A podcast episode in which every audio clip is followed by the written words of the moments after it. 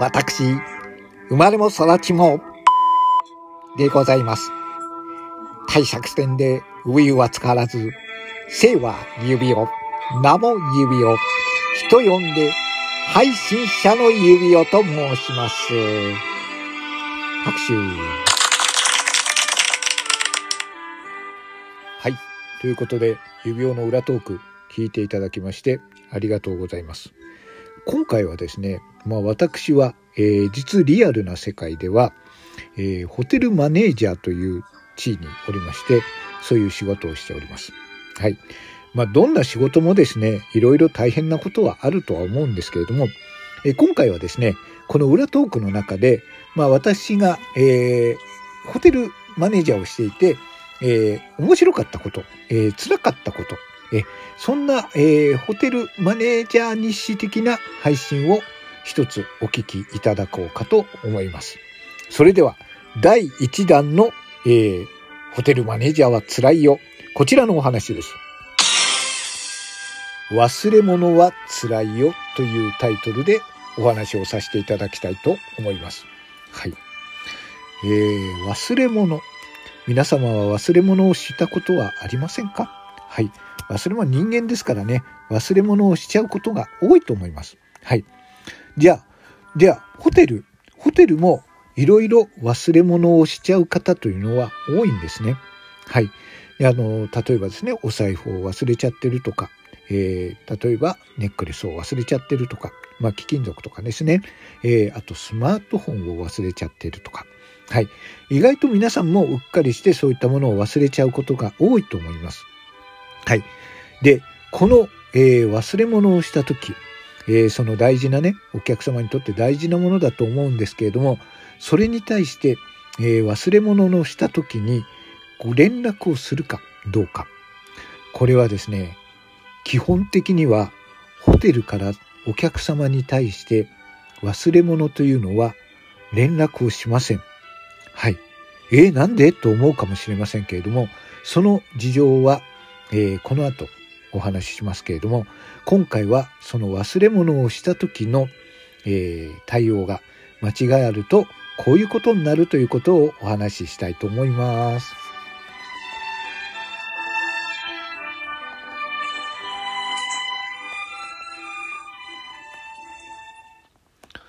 はい。では改めて忘れ物というタイトルでお話をしたいと思います。はい。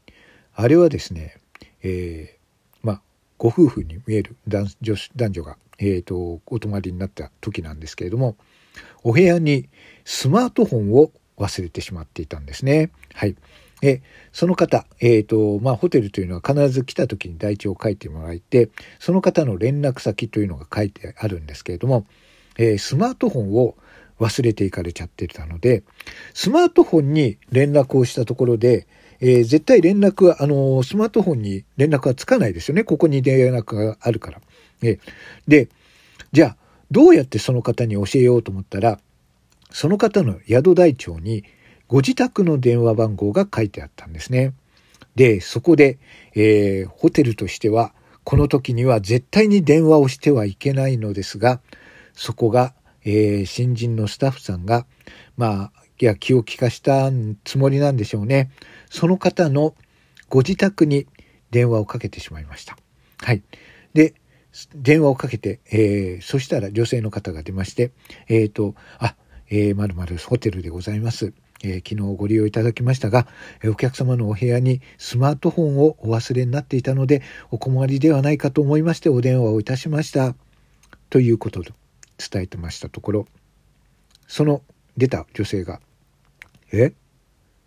ああホテルに、えー、スマートフォン忘れたんですか?」はい「えっ、ー、と私の夫で間違いないですか?」あはいでこの時点でもうちょっとねスタッフはちょっと「えやばい」と思って「ええー、と何人で泊まりましたか?」ああえっ、ー、とあまあお二人で泊まられたあそうなんですか。へえ、えっ、ー、と、そのスマートフォンは今そちらにあるんですね。はい。あ、あるんですけれども、どうすればいいでしょうか？あ、大丈夫です。あの、私から夫に連絡をしときます。と言って、で、またホテルの名前聞いて、聞かれて、電話先も聞かれて。はい。そして電話を切ったということです。はい。その後どうなったかというと、えー、そのスマートフォンを落とした、えー、落とし主から劣化のごとく怒りの電話がかかってきた。ルー、なんてことをしてくれたんだ。なんで電話した？はい。どういうことでしょうか？なんで電話した？なんでうちに電話した？なんで私が泊まってることを言った？はい。えー、この方、どういう事情があったかというと、実は今、電話に出た奥様、電話に出た方は本当の奥様なんですが、えー、離婚訴訟中だったんですね。で、えー、まあ離婚する理由が、まあ、他に好きな人ができて、えー、女性と交際しているからそれが理由本当の理由だったんですが、えー、今離婚訴訟では、まあ、性格の不一致、えー、奥さんと、えー、ちょっと合わない、えー、これから人生一緒に行っていくのは辛いという理由で、えー、離婚訴訟をしていたんですが実は、えー、この離婚訴訟中に、えー、他の女性とホテルに泊まってるということがこれで奥さんに分かってしまった。さあ大変なことですよね。まあ本人がまああのいけないことではあるんですけれどもそこはホテルというのはお客様のプライバシーを守らなくてはいけないところです。はい、どうなったかというと、えー、会議室にその男性が来ましてこういう事情だと私は、えー、離婚訴訟中だったが、えー、そういったことはやはり今の妻には教えたくないし教えるつもりもなかったのにあなた方の、えー、そういう間違いで、え妻に分かあの分かってしまって、えそしてあ離婚訴訟も、え妻に有利に運んでしまっている。これをどうするつもりだ？この、えこの責任はどう取ってくれる？ということで、えー、私どもです。この責任をどう取るかって言った言われても責任なんか取れませんよ。はい。あの元はといえばというところを言いたいんでしょうがやはりホテルとしては、えー、こういう事情があるので勝手にお客様のところに連絡して忘れ物をしましたよなんていうことを言ってはいけないんですね。えー、まあホテルというのはいろんなものを売ってえー、それが壊れていたとかそういう苦情とは違ってお客様も宿泊するにはいろんな理由があります。はい。その理由に関しては私どもは、えー、言っちゃ悪いですけど知ったことではないし関与することでもないのですね。なのでお客様の情報を勝手に他人に漏らしたという形になるのでこれはホテルとしても責任があると思います。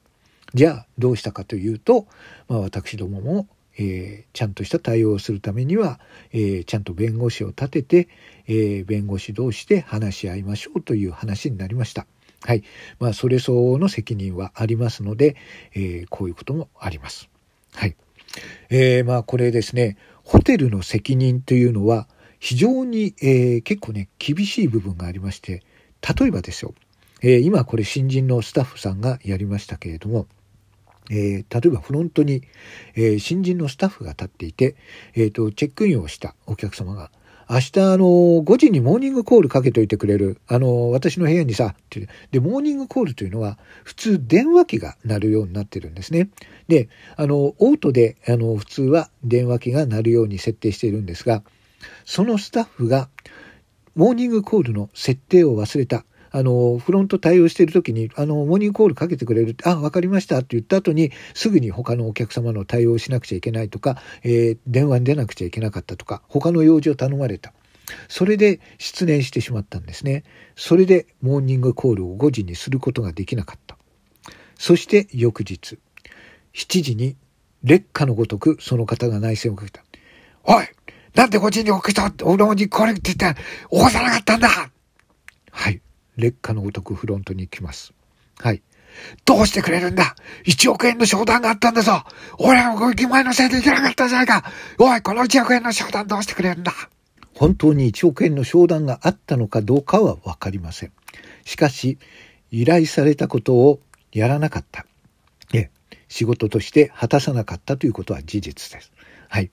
こういった場合も、どうしてもやはりですね、責任の取りようがないので、え、弁護士を立てて裁判ということになると思います。まあ、これはですね、私どものホテルではなくても、いろんなところで、えー、経験されるケースなので、えー、こういうことがあるということでございます。はい。ということで、え今日は、えホテルマネージャーは辛いよということで、え今日は忘れ物に注意というテーマでお送りいたしました。というわけでお聞きいただきましてありがとうございます。ホテルマネージャーは辛いよシリーズ。この後もまだ続きます。よろしければお聞きくださいませ。